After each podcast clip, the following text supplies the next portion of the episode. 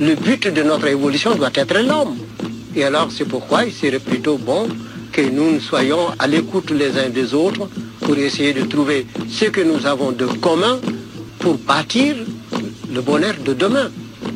Et dans tout ça, l'homme doit être l'objectif principal. Parce que toute réalisation qui ne fait pas le bonheur de l'homme est un long feu. C'est comme on tire à la cible et puis on rate le but. Bonjour à tous et bienvenue dans Afrotopique, le podcast de Génération Afrotopia qui s'interroge sur ce que sont les défis de l'Afrique et du monde et les manières d'y répondre. On aborde les enjeux contemporains depuis les Suds en général et les mondes africains en particulier, car ce sont à la fois les sociétés qui subissent le plus fortement les destructions générées par le modèle occidental et en même temps celles qui lui résistent le mieux. Parce que penser le présent à partir de l'Afrique monde est radical, cette radicalité est peut-être ce qui nous permettra de voir clair, de penser clair et d'entendre dangereusement, afin de nous rendre capables de réinventer le monde, nos manières de l'habiter et nos manières de nous relier. Dans chaque épisode, on reçoit un invité qui développe des idées ou des initiatives qui nous permettent de nous approprier un enjeu culturel, idéologique, écologique, économique, politique ou encore épistémologique afin d'alimenter nos réflexions et nourrir nos imaginaires pour entamer la fabrication d'un présent radicalement différent. Dans cet épisode, on rencontre Lucille Cornet-Vernet de la Maison de l'Artémisia, un réseau d'associations et d'entreprises sociales qui diffusent la culture de l'artémisia, une petite plante qui a le pouvoir de guérir et d'éradiquer le paludisme. C'est l'occasion de nous rappeler que le paludisme est la première pandémie mondiale, un parasite qui se transmet à l'homme par l'intermédiaire d'un moustique qui vit dans les zones tropicales, c'est-à-dire en contact avec la moitié de la population mondiale. Chaque année, environ 250 millions de personnes sont infectées par le paludisme et les 500 000 décès recensés concernent très majoritairement des enfants en Afrique subsaharienne. En remettant à la portée de tous le remède le plus simple, le plus efficace, sous sa forme la plus accessible, la Maison de l'Artémisia démontre que la santé n'a pas vocation à être un marché et que l'on peut retrouver l'autonomie et les connaissances qui nous ont permis de vivre, de nous soigner, de nous nourrir et de nous habiller pendant des millénaires avant que des industries ne se mettent en place pour nous vendre ce que nous savions faire pour nous-mêmes. Lucille Cornet-Vernet nous explique ce qu'est le paludisme, les vertus de la tisane d'Artémisia, qui ne se contente pas de guérir les crises de palud, mais qui éradique le parasite dans le sang, là où les traitements ACT commercialisés par l'industrie pharmaceutique se contentent de stopper les crises, mais ne détruisent pas le parasite, qui continue à se transmettre de piqûre de moustique en piqûre de moustique. On comprend qu'il est urgent de renouer avec une vision de la santé comme bien commun et de favoriser des solutions simples et efficaces qui nous permettent de sortir de la logique de marché. Le financement de la RD en santé publique, réalisé par des consortiums du type OMS, Fonds mondial laboratoire pharmaceutique, conduit à la situation dans laquelle nous sommes, c'est-à-dire la recherche de solutions captives et onéreuses, type vaccin à renouveler tous les deux ans ou comprimés qui soignent mais pas trop, parfois livrés par drone, qui ont surtout pour effet d'alimenter une rente colossale de plusieurs milliards de dollars, qui profite surtout à ceux qui gagnent de l'argent avec la maladie. La santé aussi est politique.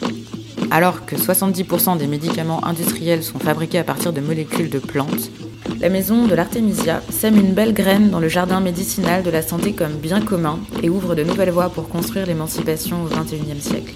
Bonne écoute. Lucille Cornet-Vernet, bonjour. Bonjour. Donc vous êtes française, orthodontiste. Vous avez fondé l'association La Maison de l'Artémisia en 2012. En 2018, vous avez publié un livre chez Actes Sud qui s'intitule Artemisia, une plante pour éradiquer le paludisme. Et dans ce livre, vous racontez qu'il existe une solution gratuite, extrêmement efficace, qui permettrait d'éradiquer le palud sous la forme d'une plante vivace, l'Artemisia afra, Artemisia africaine, à boire en tisane. Et le but de votre association, donc la Maison de l'Artemisia, c'est de diffuser le plus largement possible. Exact, bravo. Donc, euh, est-ce que vous pouvez un petit peu revenir sur ce que c'est que le palu, euh, mhm. la malaria, nous dire un petit peu quels sont les chiffres euh, mhm. de, cette maladie qui concerne à peu près la moitié de l'humanité, en tout mhm. cas la moitié de l'humanité vit dans des zones impaludées. qui fait plusieurs centaines de milliers de morts chaque année et, comment est-ce qu'on en arrive à, fonder la maison de l'Artémisia mm, Excellent.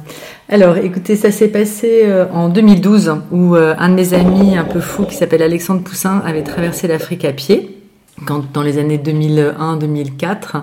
Et euh, lors de cet incroyable périple avec sa femme, il est bien sûr tombé malade deux fois du palu, dont une fois en Éthiopie. Et c'était assez chaud.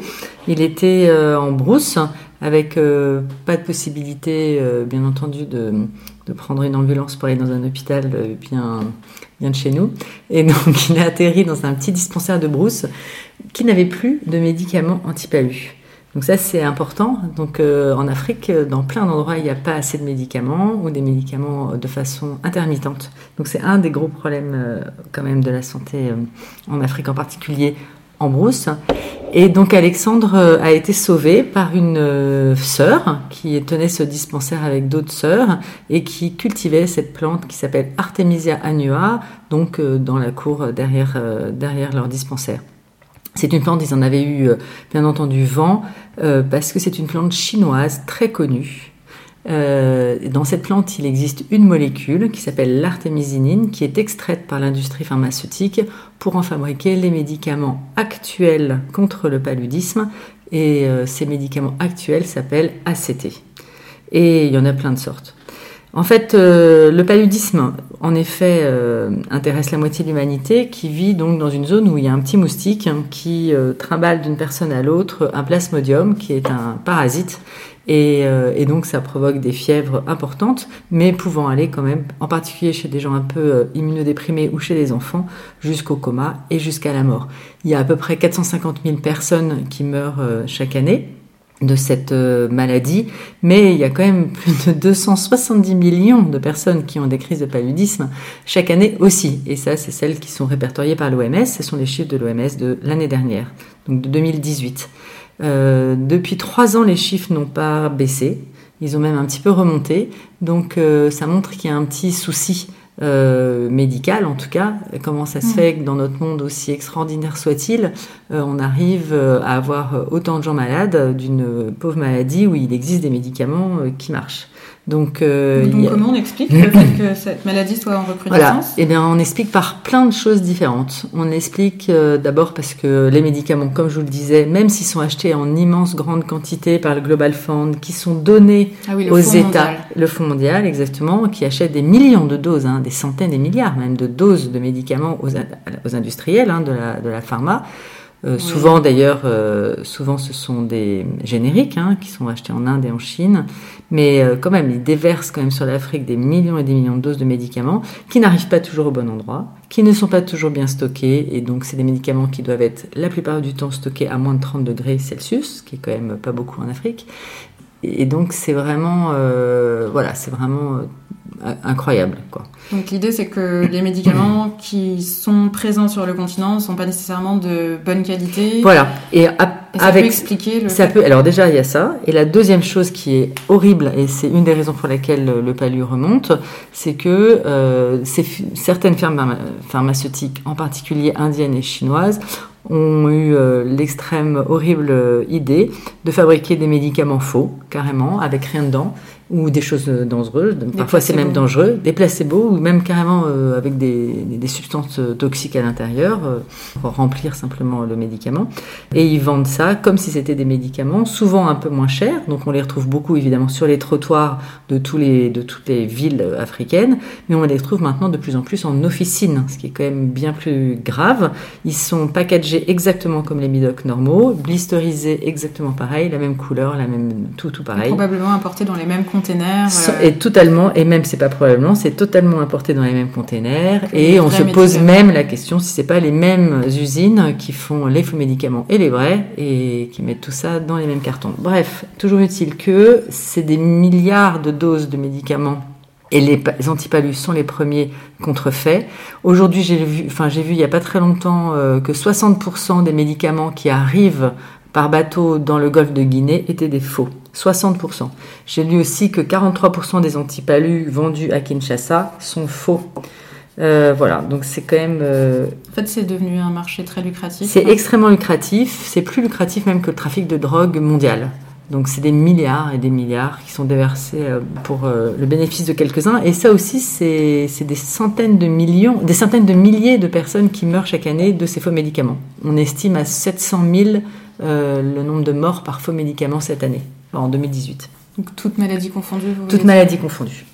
Sachant que l'antipalu, euh, l'antipaludique, le, médicament antipaludique, un faux ACT, euh, est, celui qui est le plus contrefait puisque c'est la maladie la plus euh, courante en Afrique. Oui, en fait, c'est la première, euh, c'est la première épidémie euh, mondiale. parasitaire, c'est ça? Parasitaire, oui, c'est la première maladie mondiale, tout à fait. Donc, quand j'ai appris que mon ami Alexandre était soigné par une vague tisane d'artémisia à Nua, j'étais un peu soufflée, un peu sous le choc, mais en me disant mais comment c'est possible? Qu'une tisane puisse soigner euh, une maladie aussi grave. Ça, c'est une maladie grave. Et, euh, et donc, j'ai commencé à regarder la bibliographie, parce que je suis scientifique, un minimum en tout cas. Et donc, euh, je me suis rendu compte qu'il y avait eu pas mal de publications sur cette plante, qu'elle était connue depuis des millénaires, et, et qu'en effet, on en tirait cette molécule d'artémisinine, etc. Et que ce que personne ne disait, c'est que ça avait l'air de marcher en tisane. Donc je suis allée voir après les chercheurs qui travaillaient sur cette plante ou simplement des, spécialistes sur le palu et tout le monde m'a dit mais oui tout le monde le sait ça marche bien sûr que la tisane marche. D'autres m'ont dit oh non mais il n'y en a pas assez, oh non mais euh, on ne sait pas exactement quelle dose on met d'artémisinine dans les tisanes et tout et tout. Bon a priori, euh, ça avait l'air d'être assez clair sur la dose, mais euh, donc j'ai continué mon petit bonhomme de chemin et puis on a fondé donc cette association avec Alexandre. Tout a commencé véritablement quand j'ai rencontré euh, un professeur d'agronomie qui travaillait sur euh, la sélection euh, de plantes d'Artemisia annua, de semences qui soient bien capables de pousser en pays subtropical. Donc je me suis dit, tiens, s'il commence à travailler vraiment sur, sur cela, puis après j'ai vu aussi que l'industrie de la semence avait déjà travaillé beaucoup dessus et fabriqué une plante d'Artemisia annua avec beaucoup d'artémisinine à l'intérieur par sélection qui poussait parmi, sur des milliers d'hectares en Tanzanie, au Kenya et à Madagascar. C'est quoi l'industrie de la semence? Bah, L'industrie de la semence, c'est comme l'industrie du médicament. C'est des gens qui font des plantes qui ont des propriétés qui servent euh, l'industrie. Donc pour mmh. faire euh, certaines molécules en grande quantité, par exemple. Et, qu'on peut pour s'approprier, en fait. Euh, ah ben il y a un brevet dessus, bien entendu, et c'est tout à fait. Et la rendre donc, lucrative, bien sûr. Oui. On est bien en train de parler de ça. Donc, voilà, d'un marché de, de, l'accès à la santé. Euh, Tout à fait. Comme de l'accès à l'alimentation. Voilà. En même temps, ça coûte très cher de faire des études, donc il faut un minimum qu'il y ait un retour d'investissement. Voilà, c'est oui, c'est ce qu'on se dit, en tout cas. Bon, bref, toujours utile que tout ça, ça existe et que nous, on était euh, voilà des pauvres des, des, pauvres citoyens en disant c'est dingue, une tisane euh, soigne la première maladie du monde. Et puis donc on s'est mis ensemble avec d'autres amis et on a fondé donc la Maison de une association et assez rapidement, euh, on a rencontré, enfin j'ai rencontré le docteur Jérôme Nyangui euh, en septembre 2014, qui donc est un jeune chercheur congolais très courageux et très indigné en fait euh, de la, des conditions de vie sanitaires de, des populations démunies d'Afrique et en particulier du Congo. Congo-Kinshasa. Congo-Kinshasa. Et il était là pour faire son master en France. Et ce qui était assez incroyable, c'est qu'il venait juste d'être euh, guéri d'un palu euh, qu'il avait du mal à guérir avec les ACT et euh, qu'il a guéri donc avec l'artémisia que un de ses copains lui a donné, un copain médecin. Et il a été totalement scotché en fait par l'efficacité de, cette plante et il a fait les études de, de son sang, il a vu qu'il n'y avait plus rien, plus aucun parasite dedans et ce qui n'est pas toujours euh, le cas évidemment euh, avec euh, les ACT, et donc il a été extraordinairement surpris, interloqué, et il avait envie de continuer son master et de travailler sur cette plante, et après de pouvoir bien entendu la mettre à disposition du plus grand nombre. Du plus grand nombre, exactement. Et en particulier de ceux qui n'ont pas l'argent pour se soigner, en fait. C'était vraiment... voilà. Et donc avec Jérôme, on a, je vous passe les tribulations, ça a été assez long tout ça, mais nous avons donc décidé euh, de mener des études cliniques que demande l'OMS pour valider une thérapeutique quelconque, qui sont des études extrêmement normées qu'on appelle euh, études cliniques en double aveugle, randomisées et euh, sur un grand échantillon significatif. Et c'est comme ça qu'on a notre assos a cherché beaucoup d'argent pour pouvoir porter cette, euh, cette étude. Donc euh, on a fait deux études de, cette sorte, une sur la bilharziose qui est une autre maladie euh, très très répandue qui fait quand même 300 000 morts par an, donc c'est quand même pas rien, qui se prend voilà, qui s'attrape dans l'eau entre guillemets. Et c'est aussi un parasite, ça se passe dans les voies urinaires ou ou ailleurs, bon bref. Puisqu'on on n'a pas forcément conscience ici, mais euh, il se trouve que dans beaucoup de pays, il y a des saisons des pluies pendant lesquelles une immense partie de la population est malade, ouais. et puis les pieds dans l'eau. Exactement. Littéralement. Ah, littéralement, c'est tout à fait le terme. Voilà. Donc en fait, on a fait ces deux études au Congo et parallèlement, en fait, euh, il y avait de plus en plus de personnes euh, autour de moi qui étaient intéressées par euh, cultiver l'artémisia et en Afrique, hein, je parle. Et donc on a commencé des pilotes au Sénégal, au Bénin, au Togo, après au Burkina et puis après on s'est étendu dans plein d'autres pays comme le Tchad, Burundi, etc. Des gens avaient déjà commencé en fait un peu tout seuls. Certains même étaient en Chine chercher des semences en Chine, mais les semences n'étaient pas super bien adapté à l'Afrique, donc ils avaient des plans pas très grands. Et, euh, et puis d'autres associations aussi avant nous avaient essayé de diffuser l'artémisia en Afrique. Et du coup, c'était mm. parce qu'il se trouve qu'il y a deux types d'artémisia, l'artémisia annua et mm. l'artémisia donc annua qui est chinoise mm-hmm. et l'artémisia afra qui est mm. africaine, qui vient d'Afrique de, l'Est et d'Afrique du Sud. Exact. Les essais avaient concerné euh, quel type deux. Les deux. C'est juste avant les essais cliniques, en fait, on s'est rendu compte qu'il existait une, une, armoise, en fait, c'est la famille des armoises. Hein. Mais il y a 400 espèces d'armoises dans le monde, c'est énorme. Hein. Donc c'est une très grande famille. Et donc là, on parle d'une autre armoise qui s'appelle l'armoise africaine ou Artemisia afra et qui ne possède pas cette molécule d'artémisinine tant convoitée euh, au niveau euh, médical.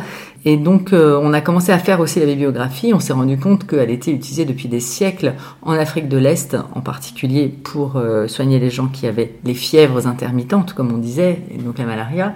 Et, euh, mais elle pousse sur les hauts plateaux du Rift et tout le long du Rift, et donc pas dans les zones où il y a beaucoup de, beaucoup de palus c'est dans les vallées en fait, hein, dans la vallée, puis dans les vallées qui, qui, a, qui, a, qui a du palu.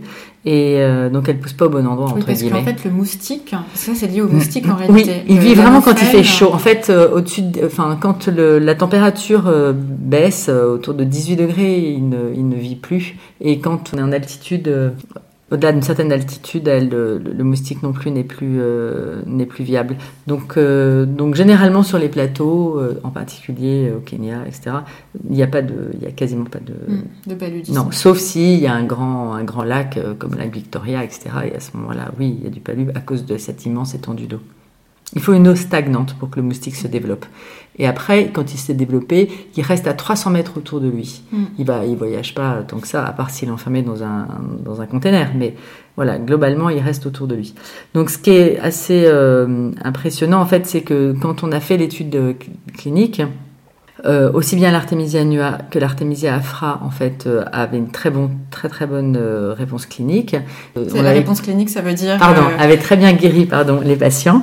Donc à 96% pour l'artémisia annua et à 88% pour l'artémisia afra. Et les deux avaient une très très bonne réponse aussi à 28 jours, c'est-à-dire que dans le sang des patients, des patients, il n'y avait plus du tout de parasites restants qu'on appelle des gamétocytes. Et ces gamétocytes, en fait, sont aspirés par le, par le moustique et sont donnés euh, aux voisins.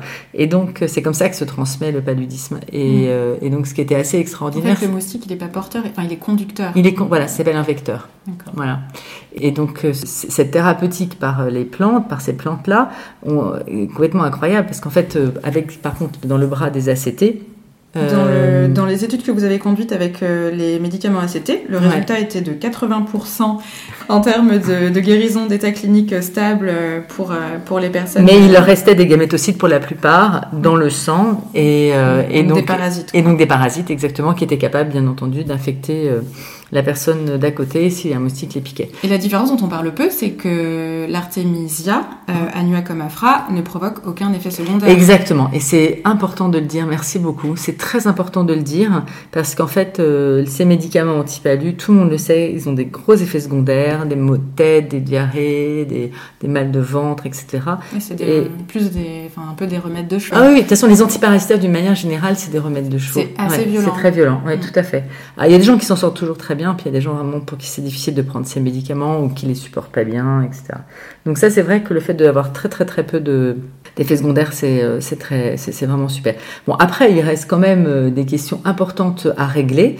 Et là, j'en viens euh, à ce qui se passe aujourd'hui, où maintenant il y a beaucoup de chercheurs qui s'intéressent à l'artémisia, des chercheurs du domaine public hein, et qui veulent vraiment faire ça pour de la recherche euh, fondamentale, appliquée mais fondamentale, donc pas en voie de créer un médicament ou je ne sais quoi.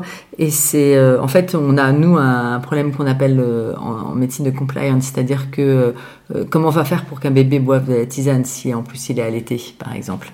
Ça, c'est un bébé malade. Il y a beaucoup, beaucoup de bébés qui ont, mmh. qui ont du Oui, les femmes enceintes peuvent transmettre en fait, pendant la grossesse. Alors oui, ça, c'est surtout au moment de l'accouchement, mais c'est le bébé, il peut juste être piqué par un moustique. Donc ça arrive quand même assez souvent. Et donc, voilà, c'est qu'est-ce qu'on va donner euh, à ces bébés, comme euh, si jamais euh, ils peuvent ne prendre que de la tisane, enfin que de l'artémisia, qu'il n'y a pas de médicaments, qu'il n'y a pas de dispensaire proche, je ne sais quoi, ce qui arrive quand même beaucoup en Afrique. Eh bien, voilà, là il faut qu'on travaille en fait sur un mode d'administration qui soit bien facile pour, pour les bébés, adapté exactement pour les bébés. Et pareil pour les femmes enceintes qui sont voilà, les femmes enceintes, c'est toujours plus compliqué qu'une femme pas enceinte. Et donc, il faut qu'on fasse des études euh, dessus euh, pour, ces, pour ces populations dites à risque.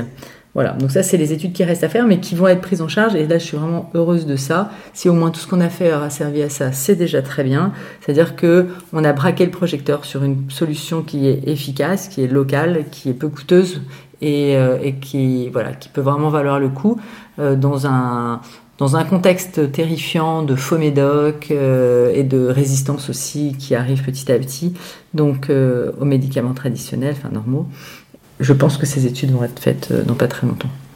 D'accord. Voilà. Donc parce que depuis 2012, date à laquelle l'aventure a commencé, mmh. de la maison de l'Artémisia. Mmh. Parallèlement. parallèlement. Donc en 2015, L'artémisinine, qui est donc la molécule issue de l'Artemisia annua, donc l'artémisia chinoise, a été Nobélisé. Nobélisé. Mhm. Alors, est-ce que vous pouvez revenir sur cette... Euh, parce que ça a été un peu un, des rebondissements de l'histoire, un petit peu des médicaments, parce que c'est à partir de là que se sont développés les ACT, c'est bien ça? Exactement. Donc, en fait, euh, en 2015 a enfin été euh, primée cette chercheuse chinoise qui s'appelle Yu Yutu, qui dans les années 70 a découvert l'artémisinine dans l'artémisia annua. Sachant que l'artémisia annua avait été donnée à flot à l'armée vietnamienne, nord-vietnamienne, pour qu'elle puisse gagner contre les Américains, entre guillemets. Et ça a très bien marché. Ils étaient plus malades grâce à cette plante. Et donc, c'est euh, le grand timonier, comme on l'appelait Mao Tse-tung, qui donc a demandé mais qu'est-ce qu'il y a dans cette plante qui fait que ça guérit aussi bien la malaria? Et c'est cette femme, Yu Yutu, qui a isolé la première, l'artémisinine. Voilà, mais qui est une molécule assez très complexe, totalement extraordinaire, et mais extrêmement labile. Donc, elle, elle disparaît très vite. Euh, des, elle, elle, se désagrège très rapidement. Elle a une demi-vie très très très courte. C'est-à-dire 4 heures. Bah, toutes les 4 heures, il y a la moitié de la molécule qui se désagrège toute seule. Elle n'est pas stable. Dans, en tisane Non, elle n'est pas stable. Non, pas Elle est pas stable à l'état euh, artémisinine. Quand on extrait l'artémisinine de l'artémisia annua, en fait, la molécule que vous allez avoir dans votre tube à essai va se décomposer petit à petit, très vite. Donc, on peut pas faire un médicament avec elle comme ça. Donc, ça a été très long en fait de la stabiliser. Et c'est pour ça que c'est pas l'artémisinine que vous avez dans les médicaments, c'est de l'artésunate ou de la dihydroartémisinine ou de l'artéméter. C'est des, des dérivés. Voilà, et il a fallu trouver tous ces dérivés stables pour pouvoir les mettre dans des médocs. Et un dérivé stable, c'est bah, on rajoute des, on rajoute des, des, parties de, de, molécules, des pour, pour stabiliser la. On regarde où est-ce que les liaisons entre les atomes ne sont pas stables et on essaye de stabiliser ces liaisons-là.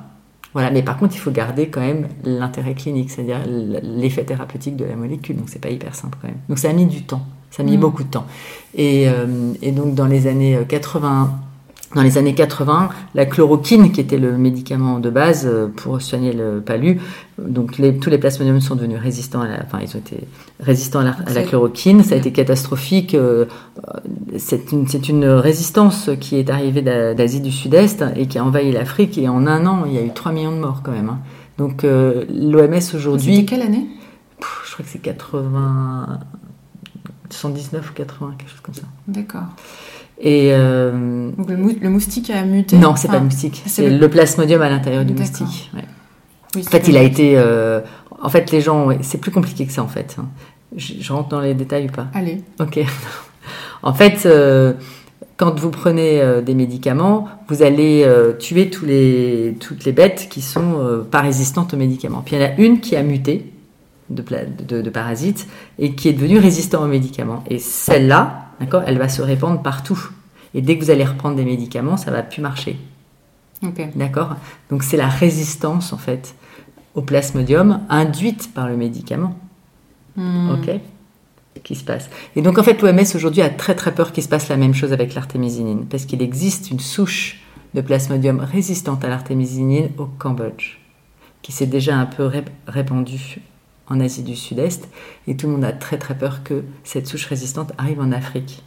Et c'est pour ça que l'OMS déconseille l'usage de l'artémisia annua, celle qui possède l'artémisinine, parce qu'ils ils ont peur en fait qu'on sélectionne les parasites résistants à l'artémisinine aussi en Afrique. D'où le. Oui. D'où la, alors ils interdisent pas l'usage de l'artémisia annua, mais ils déconseillent l'usage de l'artémisia annua, l'OMS, d'accord? Mais nous, ce qu'on dit, et c'est là où euh, c'est important de le dire vraiment clairement, c'est que dans l'artémisia annua, il y a d'autres molécules qui fonctionnent très bien contre la- le parasite, qui aident à le tuer. La preuve, dans l'artémisia afra, donc la petite sœur africaine, il n'y a pas d'artémisinine. Et ça soigne 88% des gens quand même, ce qui est énorme. Donc ça veut bien donc dire qu'il y a d'autres molécules qui sont actives ou qui sont juste actives ensemble. C'est parce qu'elles sont ensemble qu'elles sont actives. Ça va être une synergie de molécules. Et donc ça c'est assez euh, extraordinaire quand même de se dire ça. Donc nous on dit simplement euh, pourquoi pas répandre l'artémisia afra euh, dans les zones en particulier où il y a peu d'accès aux soins pour que les gens puissent se soigner facilement avec quelque chose qui pousse chez eux et en plus sans induire de résistance aux médicaments qui existent et qui marchent encore, qui est donc l'artémisinine. Donc nous nous prenons l'usage de l'artémisia annua, un peu, afra beaucoup, pour que les gens puissent se soigner bien. D'accord. Voilà. Et donc, euh, dans les maisons de l'artémisia, on cultive à Les la deux. fois. Toujours les deux. D'accord. Pourquoi? Alors en fait, euh, ça dépend un peu des endroits. Mais il y a des endroits où c'est assez sec, etc. Dans les zones subsahéliennes, là on fait pratiquement que de l'afra. Parce qu'il y a quelques qui poussent vraiment bien, Ce etc. sont des plantes vivaces. C'est des plantes vivaces, bravo. Plantes vivaces qui demandent moins d'eau que la nua et qui sont euh, des buissons. Un beau buisson d'Artemisia afra peut quand même donner 1 kg de tisane sèche, donc tige et feuilles, hein, toujours tige et feuilles, sèche par an, sachant qu'il ne faut que 35 grammes pour guérir quelqu'un. Parce que pour guérir quelqu'un, il faut 5 grammes de tisane sèche dans un litre d'eau bouillante tous les jours pendant 7 jours. Donc ça fait 35 grammes. C'est pas beaucoup. Hein. Donc euh, c'est-à-dire qu'il y a une trentaine de... Dans un seul buisson, vous allez avoir une trentaine de médicaments, entre guillemets, euh, de doses euh, thérapeutiques pour soigner un accès palustre. Donc c'est hyper... euh, c'est très efficient comme système, c'est vraiment super. Donc, euh, donc là, on travaille beaucoup à ça, en effet. Donc les maisons de l'Artemisia, c'est des, c'est un peu, euh, ça, ça, ça s'est un peu modulé aux fonctions du temps. Et maintenant, je pense qu'on arrive dans une, sta- dans une certaine stabilité. C'est en fait un pôle de compétences. C'est pas que un endroit où on cultive de l'Artemisia, où on le distribue. C'est pas ça. En fait, euh, nous, on est des Kickstarter ici en France. On aide à développer en fait ces pôles de compétences, donc avec des médecins, des pharmaciens, des agronomes, des agriculteurs, des ONG, parfois des membres euh, Donc plein de partenaires. plein euh, de partenaires, plein de parties exactement. prenantes, plein de euh. parties prenantes qui sont euh, qui se font. Généralement, ils sont en association, mais ils peuvent être dans d'autres systèmes aussi, euh, coopératifs, etc. Par exemple. Et donc cette euh, cette association va en fait être le réceptacle de toute l'information que nous nous avons collectée et qui collecte aussi sur place. Et comme ça. N'importe quelle personne dans ce pays-là peut venir pour euh, se former, par exemple, savoir comment cultiver, ou pour, euh, c'est par exemple des pharmaciens, bah voilà, euh, ils sont trois quatre pharmaciens, ils veulent savoir comment ça marche, ils vont voir la maison d'Artemisia, le pharmacien de la maison d'Artemisia leur explique comment ça fonctionne. Voilà, une sorte de, de voilà, c'est une sorte de, de, de, de pôle, ouais, de pôle de compétences qui euh, et ça fonctionne super bien. Et tous ces pôles de compétences en fait sont en réseau les uns avec les autres dans toute l'Afrique, donc par les réseaux sociaux évidemment.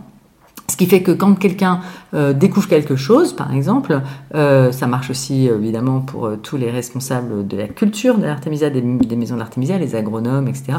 Donc quand il se passe quelque chose à un endroit, tout le monde le sait partout, en même temps. Et euh, donc en fait, c'est une véritable communauté qui est apprenante, qui est vivante, où chacun en fait donne ce qu'il a à donner, Partage, partage les informations, Exactement.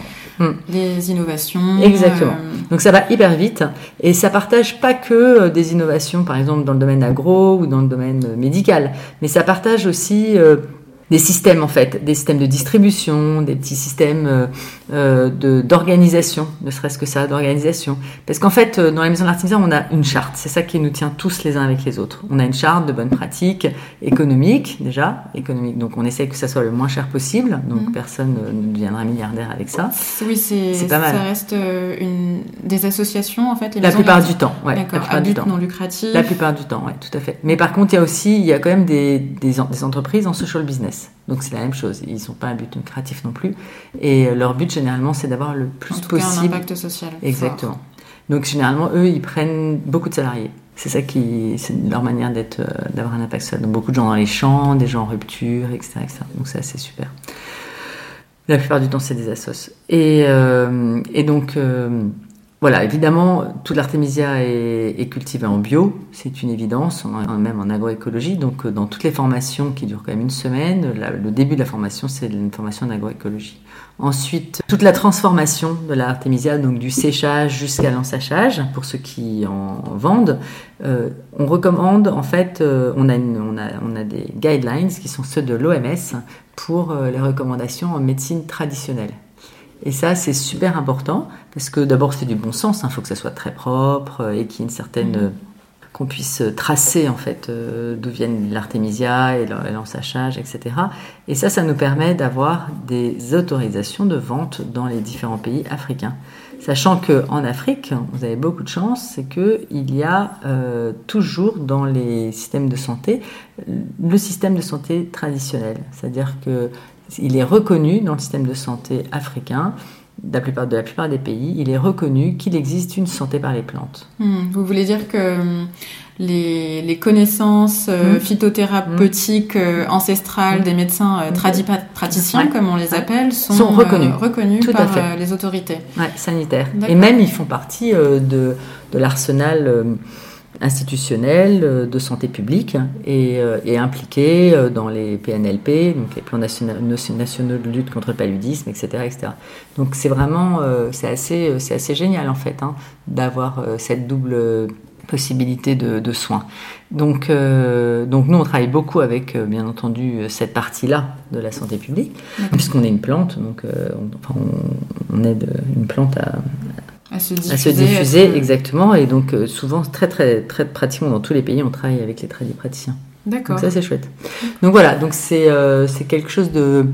C'est pas du tout pyramidal, hein, c'est quelque chose de très vivant, avec euh, plein d'histoires, évidemment. C'est que des hommes qui sont. euh, et des femmes qui bossent là-dedans. Donc. euh, c'est très humain comme, euh, comme système. Et nous, euh, nous, en France, en fait, on est, euh, on est juste, en- entre guillemets, euh, des Kickstarter pour aider les maisons de l'Artémisia. Et puis après, C'est-à-dire un Kickstarter. Un Kickstarter, c'est des gens qui donnent le premier coup de pied pour que la personne bouge. Donc, euh, on donne le premier coup de pied pour que le truc puisse bouger, Se puisse se mouvement. mettre en mouvement. Exactement. D'accord, donc vous créez l'impulsion avec la maison de l'artémisia Alors, voilà. Et donc les, le- les programmes un petit peu de Formation. de, de formation. On a un guide, en fait, d'ouverture. On a un guide de mise en place d'une maison l'Artémisia. D'accord. Donc, euh, les gens, ils le suivent mois par mois. Ils ont affaire et tout. Bon, ça, ça a été fait petit à petit, évidemment, avec tout ce qu'on a collecté comme info, mais on l'a tous fait tous ensemble. Et puis, euh, les gens ont beaucoup de documents, euh, tout bien fait, des fiches très simples, mais clean, claires. Et euh, pour que. Un truc important aussi, pour qu'on dise tous la même chose partout en Afrique. Et euh, au niveau médical, la plupart du temps, les choses sont assez bordées, en fait, hein, assez simples. Donc, la posologie, elle est celle-là. C'est comme ça, c'est celle-là qui a été démontrée. C'est celle-ci qui est utilisée depuis tellement, tellement longtemps qu'elle est vraiment, elle fait valeur de, de, de vérité. Donc voilà, il y a un certain nombre de choses, euh, voilà, qu'on n'invente pas. Parce que euh, on s'est rendu compte euh, quand même que l'Afrique avait un grand, grand pouvoir de d'invention. Et donc euh, voilà, donc l'artémisia soigne le palud, ça soigne la bilharziose, ça c'est sûr. Sortent certainement d'autres parasitoses parce que c'est vraiment euh, un large spectre. Mmh, cette, donc ça, ce euh, sera prouvé un peu par les par- études par les autres études, cours, voilà, exactement. Et euh, mais par contre, ça ne, ça ne soigne pas tout. Ça ne soigne pas les cancers, ça ne soigne pas euh, voilà euh, plein d'autres choses que tout le monde a envie que de, voilà non. Ce n'est pas une plante miracle. Ce n'est pas une plante miracle, ce n'est pas une panacée comme on dit. D'accord. Voilà. Donc on partage tous nos connaissances, nos savoir-faire, etc., etc. Et on a une communication qui est commune. Donc on a le même logo, tous les paquets sont les mêmes euh, partout tout en Afrique. Ce fait qu'il y a une certaine reconnaissance euh, pour les patients. Oui, c'est une forme de label. C'est une forme. Voilà. On est en train d'essayer de regarder comment se labelliser. Et euh, bon, c'est un énorme boulot, mais on va, je pense qu'on va le faire. Ça, c'est très important. Il y a déjà des gens qui filent un peu sur les côtés. Euh, bon, voilà, après, on pourra jamais tout euh, border. C'est comme les faux médicaments. Personne n'aurait jamais imaginé euh, que des gens dans des usines allaient faire des faux médicaments. Qui Mm. peut l'imaginer? Hmm. D'aller tuer des gens, il faut, quand même, faut quand même le faire. hein. Hmm. Euh, du coup, l'idée, c'est que n'importe qui euh, vivant dans une zone euh, impaludée puisse venir dans la maison de l'Artémisia la Mhm. plus proche de chez lui, Oui. euh, être formé. Alors, comment ça s'organise? C'est combien de temps? Il y a plein de formations différentes. Ouais. Il y a plein de formations différentes. On essaie de mettre plusieurs formations différentes en fait. Déjà, si quelqu'un veut juste avoir euh, se soigner par l'artémisia, bon, maintenant il y a pas mal de lieux de vente dans toute l'Afrique et euh, donc là ils peuvent acheter leur paquet et se faire leur tisane et c'est beaucoup beaucoup moins cher qu'un traitement normal. Au ou en pharmacie C'est plutôt en pharmacie. Nous, on essaye pas mal de mettre les pharmaciens euh, dans le coup, parce que les pharmaciens, faut bien, faut, faut quand même comprendre que le palu, c'est presque 50% de leur chiffre d'affaires. Donc, euh, si on enlève tout, euh, on va les avoir tous contre nous, et c'est pas le but, d'accord, du tout. Donc, il vaut mieux que l'artémisia puisse être vendue en pharmacie, que eux aussi fassent leur, on leur demande de faire une petite marge, on leur demande de signer aussi notre charte, hein, d'accord? Et, euh, et comme ça, voilà, on, re-rentre dans le système normal. Bon, ça n'empêche que ça peut être vendu aussi parfois sur le marché ou des choses comme ça, comme les plantes médicinales d'une manière générale. Donc ça, c'est euh, c'est assez clair. Après, si la personne veut en avoir chez elle, donc nous, on a décidé de pas mettre les plants d'artémisia, ni afra, ni annua en vente libre libre. Pourquoi? Parce que le palu est une maladie mortelle. D'accord? Et que donc, on veut que les gens ils comprennent ce qu'ils ont dans leur jardin et qu'ils sachent véritablement faire de la tisane avec la bonne posologie. Donc, on a décidé, tous ensemble, que les gens auront un peu, auront, pourront acheter des plants, ils achètent, hein, des plants d'artémisia, d'accord, après une formation de deux heures. Voilà. Donc ça se passe euh, dans les maisons d'artémisia. La plupart du temps, euh, voilà, euh, un samedi matin, ou je sais pas, voilà. Donc il y a 100 personnes, 50 personnes qui viennent. Il y a une formation qui est faite. On leur montre exactement comment on fait la tisane. On leur montre exactement comment il faut couper les plantes et les sécher pour que ça soit propre, etc. Et ainsi, on espère ainsi que les bonnes pratiques puissent être euh, diffusées de façon En même temps euh, que la plante, en fait. en même temps que la plante. ne se diffuse pas sans, la, sans, son, sans sa sans sa- posologie. voilà, sans son mode d'emploi en sans fait. son mode d'emploi. Ouais, exact. Voilà, donc ça, c'est- donc ça c'est des petites formations. Oui. Et après on a des très grosses formations qui durent une semaine, donc euh, là qui coûtent euh, assez cher hein, pour le coup. C'est-à-dire? Bah je sais plus exactement, mais je crois que c'est 35 000 euh, francs CFA à peu près. Donc, Donc 50 euros. Ouais, donc ça fait quand même assez cher pour euh, l'Afrique. Mais ce qui se passe la plupart du temps, c'est que pour les zones rurales. oui, mais en fait, ce qui se passe, c'est que pour les zones rurales, c'est ça qu'on qu'on remarque, c'est qu'en fait, euh, par exemple, un village veut de l'artémisia, par exemple, eh ben en fait, euh, ils vont, tout le monde va donner un petit peu d'argent pour qu'une personne, euh, par exemple, qui euh, qui lit bien ou qui a, des, qui a un téléphone, euh, qui peut prendre des photos, etc., etc., puis aille faire cette, ou une personne connaît bien la- l'agriculture, hein, aille faire cette formation, et puis après revient au village avec des plants d'artémisia, des bonnes semences, adaptées à chaque pays, parce qu'en fait, euh, il faut adapter les semences dans chaque pays, et euh, ouais, c'est pas la même à chaque fois. hein. C'est-à-dire qu'il y a des semences plutôt pour pays tropicaux, plutôt pour, euh, pour euh, des, zones, voilà, certaines zones un peu en altitude, ou pour des zones de bord de mer, ou pour des, enfin, c'est pas tout à fait les mêmes à chaque fois. Donc c'est ça qui est, c'est ça qui est, c'est ça qui est un peu compliqué. Hein. Et, euh, et donc normalement, donc les maisons ont ces semences, etc. pour euh, pour les différents biotopes de leur propre pays, si on petit à petit, hein, ça se fait. Et euh, et en fait, euh, donc les les gens qui font la très grande formation d'une semaine, ils ont euh, à la fin, ils ils ont la capacité après de vraiment produire de l'artémisia en fait. hein. Ils peuvent en faire un hectare, un hectare ou je ne sais quoi. Mais on leur propose à ce moment-là de rentrer soit en connexion avec la maison d'artémisia la plus proche de chez eux, soit de former avec d'autres personnes qui ont fait la même chose qu'eux euh, et qui sont pas très loin de chez eux, de faire une sorte de coopérative. C'est-à-dire qu'à un moment, il faut quand même que la transformation euh, se fasse dans des bonnes euh, règles d'hygiène, etc., dans des règles de tout, tout court aussi. Et, euh, et ça, c'est vraiment fondamental. On essaye de rassembler les gens qui veulent faire un micro-business de cela, et on propose même de les suivre D'accord? Pour réussir à bien faire ça. Il y a même des camions là qui sont en train d'être achetés pour faire des tournées, pour euh, quand il y a 100, 150 producteurs, 200 producteurs, pour aller faire des tournées, euh, pour aller ramasser l'artémisia, et que en fait la transformation soit centralisée, parce que ça coûte quand même assez cher d'avoir des bonnes clés ou là-dessus. on- Qu'est-ce que c'est qu'une clé? Les clés, c'est les, les- c'est des sortes de grands paniers euh, plats avec une, comme une moustiquaire qui permet en fait de bien sécher les plantes. Tout ça, c'est quand même de l'investissement.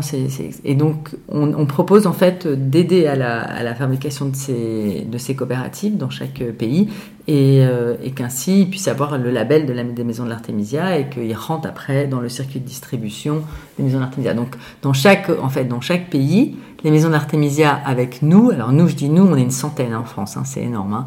Donc, euh, c'est une centaine de personnes qui travaillent. Bon, je suis à la tête de l'histoire, mais euh, il y a beaucoup de gens qui travaillent avec nous, des professionnels qui nous aident énormément. Ils c'est font du pro bono, euh, voilà, ça reste une association, C'est une personne n'est salarié. Si, si, on a une salariée. Ah, d'accord. Ouais, on est obligé. hein. Enfin, on a été obligé. On a une salariée qui s'occupe euh, des hotlines, justement, de, qui est agronome, hein, qui a fait sa thèse sur l'artémisia, et qui, a, qui s'occupe des hotlines de, d'agronomie, et qui s'occupe aussi de récupérer euh, toutes les factures d'Afrique, ce qui n'est pas hyper simple. Et donc, euh, et donc voilà. Aujourd'hui, euh, les maisons d'artémisia donc font tout ce tout ce job. hein. c'est vraiment c'est énorme. hein. Et euh, mais assez, euh, on a on a bien travaillé sur le business model entre enfin c'est un social business model. hein.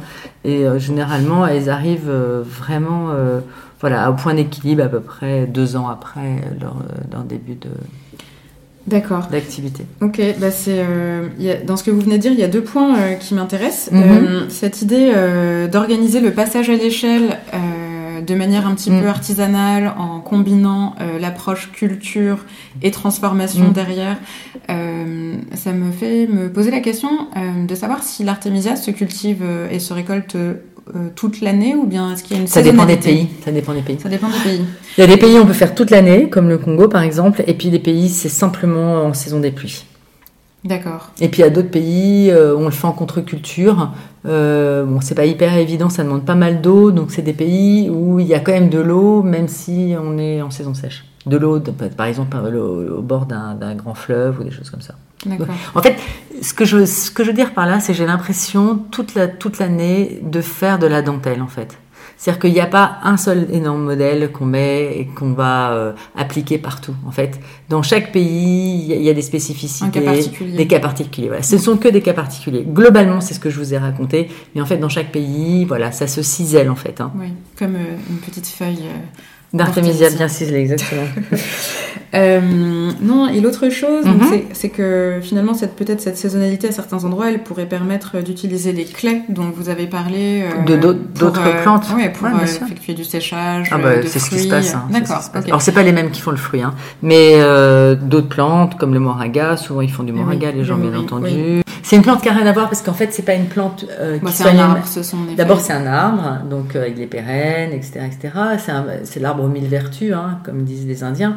Donc euh, oui, c'est une super plante euh, pour euh, pour que les gens, les enfants qui sont malnutris, en particulier au moment de la soudure, en fait, puissent avoir quand même les éléments nutritifs principaux dans leur riz. Donc oui, c'est une super plante. Mais c'est pas tout à fait la même chose. Nous, on, on est sur une plante médicinale qui soigne une maladie grave, chaude, pardon. Donc c'est un petit peu différent quand même. Ok. Et euh, pour revenir sur euh, la façon dont euh, des, des- vous avez parlé de, de personnes qui venaient se former Mhm. à la culture et à la ouais. transformation d'Artemisia, euh, quelque part pour rapporter le savoir Mhm. dans sa communauté. Ça, c'est c'est né comment? Est-ce que les gens se sont organisés spontanément euh, en, en groupe, en tontine, pour financer quelque part Ouais. la... Ouais, ouais, ça se fait tout à fait naturellement. C'est hyper, hyper courant en Afrique. hein. Donc, euh, c'est pas du tout un truc bizarre. Ça s'est fait tout seul en fait. On n'a rien, on naturellement en fait. On n'a rien organisé. L'approche est collective et pas individuelle. En fait, il y a beaucoup de jardins médicinaux qui sont déjà collectifs dans les dans les villages. Souvent, le tradit praticien ou celui qui aime les plantes médicinales a un jardin qui est un peu un jardin gardien de, de toutes ces plantes médicinales et, et qui va donner après voilà, contre quelques petits francs CFA euh, aux gens qui en ont besoin. Donc euh, c'est assez souvent collectif en fait. Hein. Hmm. Et ça pose la question, en fait, justement, euh, vous venez de parler du, du fait qu'il y a des gardiens de la connaissance hmm. et, et de, de, la culture de certaines plantes qui ont des vertus. comment ça se fait qu'il y ait une une sorte, enfin une espèce d'artémisia euh, africaine qui était un petit peu comme ça, euh, oubliée, perdue. Mm. Euh, l'artémisia annua, d'ailleurs, vous l'avez mentionné tout à l'heure, mais elle a été retrouvée à l'époque de la guerre du Vietnam parce que mm, mm. au Chine, ouais, ça va un énorme problème. Ils ont les, les, les soldats, les combattants vietnamiens qui partaient dans la jungle mouraient plus du palu que des balles américaines. Et donc ils ont appelé au secours le grand frère chinois qui leur a envoyé la tisane. Et c'est comme ça qu'un petit peu l'artémisia est, est revenue sur le devant de la scène. Mais comment est-ce que comment est-ce que vous expliquez le fait que alors peut-être dans quelques zones, dans quelques familles, certaines personnes euh, euh, connaissent et utilisent et cultivent toujours l'artémisia, mais euh, euh j'imagine à grande échelle. Alors moi, les, les, petites indices, les petits cailloux que j'ai trouvés sur le bord de ma route, ça a été par exemple dans une pépinière en Bretagne où j'ai acheté la première artémisia afra qui s'appelle le Clos de l'Armoise. le monsieur me disait, c'est toujours des Africains qui viennent m'acheter cette plante. C'est drôle. Hmm. Après, euh, j'ai fait une conférence à la Maison de l'Afrique et une dame tchadienne m'a dit, mais moi, dès que je connais très bien cette plante et dès que je rentrais au village, euh, j'avais droit à, à, une tisane hyper amère, moins que la quinine, enfin, mais quand même très amère, tous les jours. Donc, euh, elle savait très bien. Donc en fait, il y a pas mal de petites choses comme ça qui m'ont fait dire que c'était pas si oublié que ça. C'est très connu en Afrique du Sud, ça c'est sûr, mais c'est peu utilisé contre la malaria, c'est utilisé plutôt pour la grippe. Et, euh, et le long, en fait, on a retrouvé pas mal de publications quand même. Hein. Le long du Rift, euh, honnêtement, toutes les communautés, elles connaissaient. Hein. Il y avait des communautés, il y a des communautés Rasta dans le nord de l'Afrique du Sud qui, où là, pour le coup, il y a, il y a, il y a du palu, autour du parc Kruger en particulier, euh, qui, euh, qui avaient toujours leur, euh, leur pied d'Artemisia afra devant leur maison. Donc hmm. c'est assez marrant. C'est une plante assez sacrée hein, pour, ces, euh, pour ces communautés. C'est vraiment une plante euh, tout à fait reconnue et, et identifiée. Malheureusement, c'est vrai que ça n'a pas. Euh, je sais pas, j'aimerais bien plutôt interroger les Africains de pourquoi ils n'ont pas fait euh, des cultures de ces plantes-là et pour les amener sur les zones impaludées. Alors peut-être qu'ils ne savaient pas qu'il y avait autant de palus euh, dans les zones subtropicales, parce que c'est assez particulier quand même les hauts plateaux de, mmh. du Rift. Hein. C'est des, des, peuples qui, qui, ont vécu pendant longtemps là. Je parlais l'autre jour aussi avec un des responsables Maasai, et alors qu'il y en a plein tout autour de lui, il me disait qu'il l'utilisait quasiment pas. Mm. Et euh, donc c'est assez, euh, c'est assez marrant. Bah, ça pose en fait la question de la, de la décolonisation des imaginaires et des savoirs, mm-hmm. euh, parce que bah, dans beaucoup d'endroits, on a tendance à valoriser plus ce qui correspond dans l'imaginaire collectif contemporain à un médicament qui soigne réellement, alors que, alors qu'en réalité, toutes les, tous les médicaments qui sont produits par les industries pharmaceutiques sont produits à base de molécules d'une pharmacopée qui... 70% des médicaments sont à base de plantes, de molécules issues de plantes. Après qu'on a évidemment... Donc on a manufacturé. Et ça, en fait, finalement, l'industrie pharmaceutique, c'est quelque chose qui est assez récent dans notre histoire. Ça a peut-être 70 euh, ans. une centaine d'années. C'est une centaine d'années. Enfin, je veux dire, c'est le moment mm. où l'industrie euh, a a, pris le quelque part à, breveter, à, à s'est approprié euh, pas mal de euh, Alors c'est pas du vivant complet, c'est-à-dire que la pharmaceutique ne peut pas s'approprier une plante en entier. Elle s'approprie en fait euh, l'extraction, en fait la technique d'extraction d'une molécule ou de plusieurs molécules dans une plante. Et euh, c'est ça qui est breveté en fait. Hein. Donc euh, ça c'est important. Après, bien entendu, la manière, si on fait de façon semi-synthétique l'artémisinine, par exemple Sanofi fait ça, bien entendu, ils ont breveté ce système. Mais ils peuvent pas breveter la plante plein de gens me disent mais ils vont vous breveter le truc. C'est impossible. On ne brevette pas une plante euh, hmm. de la nature, d'accord? Donc il n'y a pas de, de... On brevette quelque chose qu'on a modifié, Exactement. un tout petit peu modifié, sur lequel on a, on a apporté un, un acte de modification qui permet de, de, de prétendre à, l'innovation et donc de protéger son, sa propriété euh, intellectuelle. Et mais là, euh, c'est une tisane d'une plante qu'on peut trouver dans la nature, donc c'est très différent. Donc il y a pas de. C'est pas une décoction, hein, c'est une infusion. Hein. Ah, c'est une. D'accord. une infusion, on met les 5 grammes de, de feuilles et tiges dans l'eau qui, qui, a- qui vient juste de bouillir en fait. hein. Elle bout, on met dedans et puis on enlève la casserole du feu et on attend pendant 10-15 minutes. Alors que la décoction, on met dans l'eau, on fait bouillir pendant 5 minutes, d'accord Et après on retire du feu.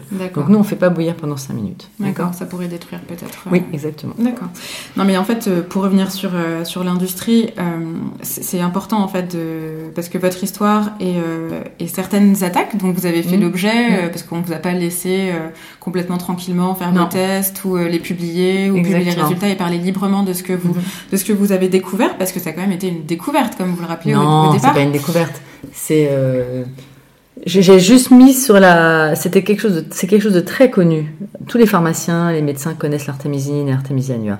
Mais euh, simplement, euh, la seule chose que j'ai faite, c'est de, de, de, de monter. euh, J'allais dire euh, sur la table quelque chose qui était peut-être sous la table et en disant mais et si on pouvait le faire de façon simple Oui, de donner de la visibilité Exactement. et de montrer qu'en réalité, pour une maladie qui est la première maladie euh, responsable de- du plus grand nombre de victimes euh, ouais parasitaires, crois euh, oui, parasitaire. ouais. C'est- Je crois que maintenant, la, il me semble que la hum, tuberculose euh, a plus de morts aujourd'hui. Il y a une grande recrudescence de cette maladie. hum, d'accord. Mais quoi qu'il en soit, en fait, euh, il y a une pandémie Il y a, dingue. plus de, il y a environ 500 000 personnes qui meurent Mhm. euh, de, du paludisme chaque année, euh, alors qu'il existe, euh, et ce sont les personnes qui n'ont pas accès aux médicaments ou bien euh, à des faux. Trop tard. médicaments. Ou qu'ils les prennent trop tard. Oui, il y a plein de raisons, alors qu'il Mm. existe une solution que tout le monde peut faire pousser au pied de sa maison. Case. Voilà.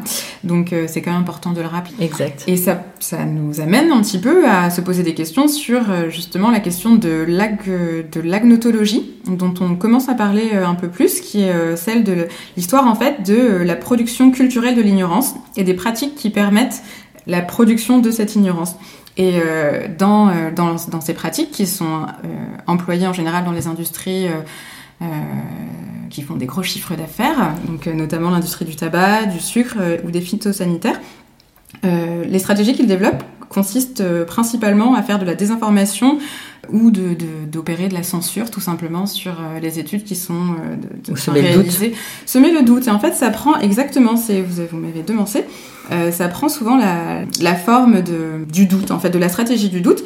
Et euh, en préparant cet euh, entretien, je suis tombée sur un article euh, de, en fait, sur une longue série euh, publiée dans Le Monde, dans Le Monde Afrique, une série de 10 épisodes qui a été euh, financée par euh, Rollback Malaria, Mhm. euh, un partenaire du Monde.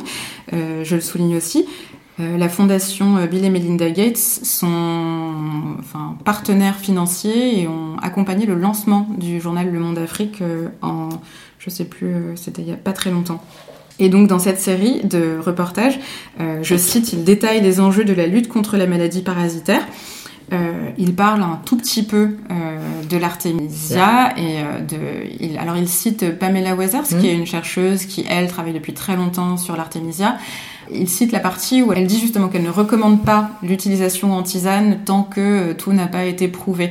Mais en fait, euh, dans cette série d'épisodes, on parle de des moustiquaires imprégnés, des ACT, on parle même de chimio, euh, prévention, euh, qui sont subventionnés par le Fonds mondial. Enfin, en fait, on invente euh, plein de techniques pour euh, soigner cette maladie, la traiter, parce que d'ailleurs, en fait, c'est- un peu différent. Aujourd'hui, on cherche plus tellement, l'industrie pharmaceutique cherche plus tellement à soigner les maladies, mais plutôt à traiter, et considère bah, souvent les malades comme des clients. Et j'ai même lu dans d'autres articles qu'il y a eu des tests il y a un an ou deux au Burkina Faso avec un moustique génétiquement Ah, mais c'est modifié. plus qu'un peu ou deux. Et ça a été carrément. euh, oui, oui, c'est très.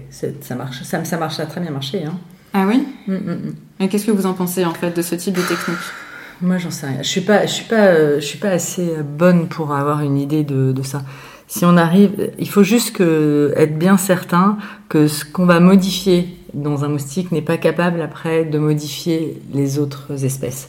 Donc euh, voilà, je, on joue beaucoup aux apprentis sorciers de notre temps et je pense qu'il faut euh, mettre des garde-fous par rapport à ça. Donc euh, j'espère que ces garde-fous ont été mis. C'est Oxford hein, qui s'occupe de ça. Et bon, j'ai pas assez lu en fait là-dessus, mais c'est vrai que ça a l'air d'être très efficace en tout cas. Tant mieux, Bon, ça peut s'ils y arrivent. ouais. Mais euh, en- À avec défaut de poser des problèmes euh, éthiques. Voilà, en termes de modification. Bien sûr. C'est un réel problème d'avoir faire face à de la, euh, au fait que la recherche, euh, la recherche et le développement, enfin la R&D, euh, soit assez peu subventionnée euh, par euh, le public et que les laboratoires euh, dans lesquels les, les études sont lancées ou menées sont subventionnés eux-mêmes par de Bien grands labos pharmaceutiques et ça, ça sûr. pose un énorme problème Énorme. de collusion. C'est c'est le problème principal, moi, je pense. C'est-à-dire que qu'est-ce qu'on va faire pour. Comment on va faire de la recherche pour un bien commun qui va pas rapporter d'argent C'est quand même euh, le problème fondamental. C'est pour ça qu'on a monté notre assoce au départ. hein. C'était pour pouvoir lever de l'argent et faire des études cliniques sur une plante qui va être mise à disposition des populations locales. Ouais. Tout à fait. Parce que l'OMS euh, Ne fait pas d'études cliniques. l'OMS ne fait pas d'études cliniques et l'OMS est financé à 80% par 70, ouais, par des, par des bailleurs privés. Euh, et principalement des laboratoires pharmaceutiques. Et beaucoup la Fondation Gates, Mm. Qui, euh, qui est supranationale, hein, qui, euh, qui est en dehors de tout cadre. C'est ça le problème. C'est aussi, euh, c'est aussi le contrôle un minimum de, de tout ça. Mais la Fondation Gates, là vous en parlez, mais c'est c'est enfin, illustré sur différentes Mm. thématiques. Il n'y a pas que la santé, il y a également euh, l'alimentation, parce que la Fondation Gates euh, est actionnaire de Monsanto. Mm. Euh, et c'est vrai qu'en fait, ce, ce philanthrocapitalisme dont on Mm. commence à beaucoup parler, parce que c'est absolument délirant, on Mm. a donné euh, les pleins pouvoirs à une fortune mondiale, Mm. enfin la plus grande fortune, euh, la première fortune du monde, euh, à travers son fonds mondial qui prétend lutter contre la pauvreté, Malaria. la, ouais, le, le pal- enfin, la malaria, Mm. le paludisme, et la troisième, je sais plus. En tout cas, donc la Fondation Gates, à travers ce fonds, aujourd'hui est devenue euh, a complètement en fait euh, euh, la possibilité, la capacité de, de, de supplanter euh, le pouvoir. Ouais, ouais, non, mais alors déjà en termes de force de frappe, euh, ils sont ils sont extrêmement puissants et euh, et surtout en fait, ils ne, enfin le format disons, le dispositif fondation euh, et son indépendance totale ne permet aucun contrôle démocratique ni de la part des États, ni des organisations à travers lesquelles ils passent. Euh, c'est vraiment euh, le pouvoir de l'argent roi absolu. Et donc vous, en fait, ce que vous proposez, peut-être en termes de, de vision alternative, euh, que de ne pas considérer peut-être la, la santé comme un marché, Mhm.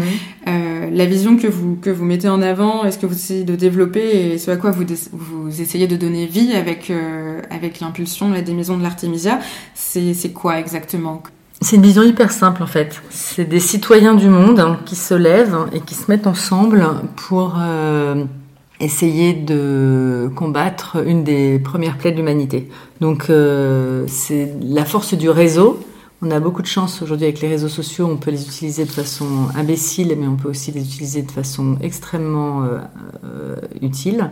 Et donc avec la force en fait de ces réseaux, euh, on arrive à avoir une, une- un collectif tout simplement intelligent et qui euh, n'a pas pour objet euh, de gagner de l'argent, mais qui a pour objet euh, de soigner les gens le, plus, le moins cher possible en fait et, de donner accès chez eux en fait à des populations la plus enfin vraiment super démunies hein. quand on est on vit avec un, euro par jour euh, Oui, en fait, ce que ça montre, c'est qu'il est tout à fait possible euh, de, de mener des actions euh, qui ont énormément d'impact, Mm. euh, qu'il y a des solutions simples, Mm. euh, qu'elles sont faciles, accessibles, Mm. et que parfois il s'agit juste de peut-être changer d'interlocuteur ou de parce que euh, les grandes organisations en termes d'échelle et de et de et d'accès réel aux populations que l'on cible en général dans les programmes ou autres euh, sont pas les plus adaptés et qu'en Mm. fait un réseau de bah, simplement de personnes à personne Mm. ça marche beaucoup mieux Mm. que euh, ouais. On a une charte éthique ensemble aussi, hein. donc c'est sur des valeurs qu'on est, qu'on se, qu'on est ensemble. Ça c'est, euh, c'est fondamental. C'est le lien qui nous unit tous est un lien euh, chargé. C'est, il n'est pas pas chargé par l'argent, il n'est pas chargé par je ne sais quoi, mais il est chargé par euh, voilà parce qu'on veut du bien à son prochain et on veut du bien à, à l'humanité en fait. C'est ça qui est chouette. Donc euh, c'est beaucoup de belles personnes. J'ai beaucoup de chance. Je travaille avec des gens extraordinaires. super Ah, merci beaucoup Merci à vous. C'était Afrotopique, le podcast de Génération Afrotopia. On espère que cet épisode vous a plu, que vous aurez envie de découvrir les autres et d'en parler autour de vous. Si vous voulez creuser des sujets et recevoir la lettre de ressources qui accompagne désormais chaque épisode et être tenu au courant de nos événements, vous pouvez vous abonner en suivant le lien dans la description. Vous pouvez également nous suivre sur les réseaux sociaux et nous écouter sur les plateformes amies comme r22.fr ou Imago TV. La musique du générique est un extrait de l'album Par les damnés de la terre de Rossé et en introduction, vous avez entendu la voix d'Amadou Ampateba. À bientôt!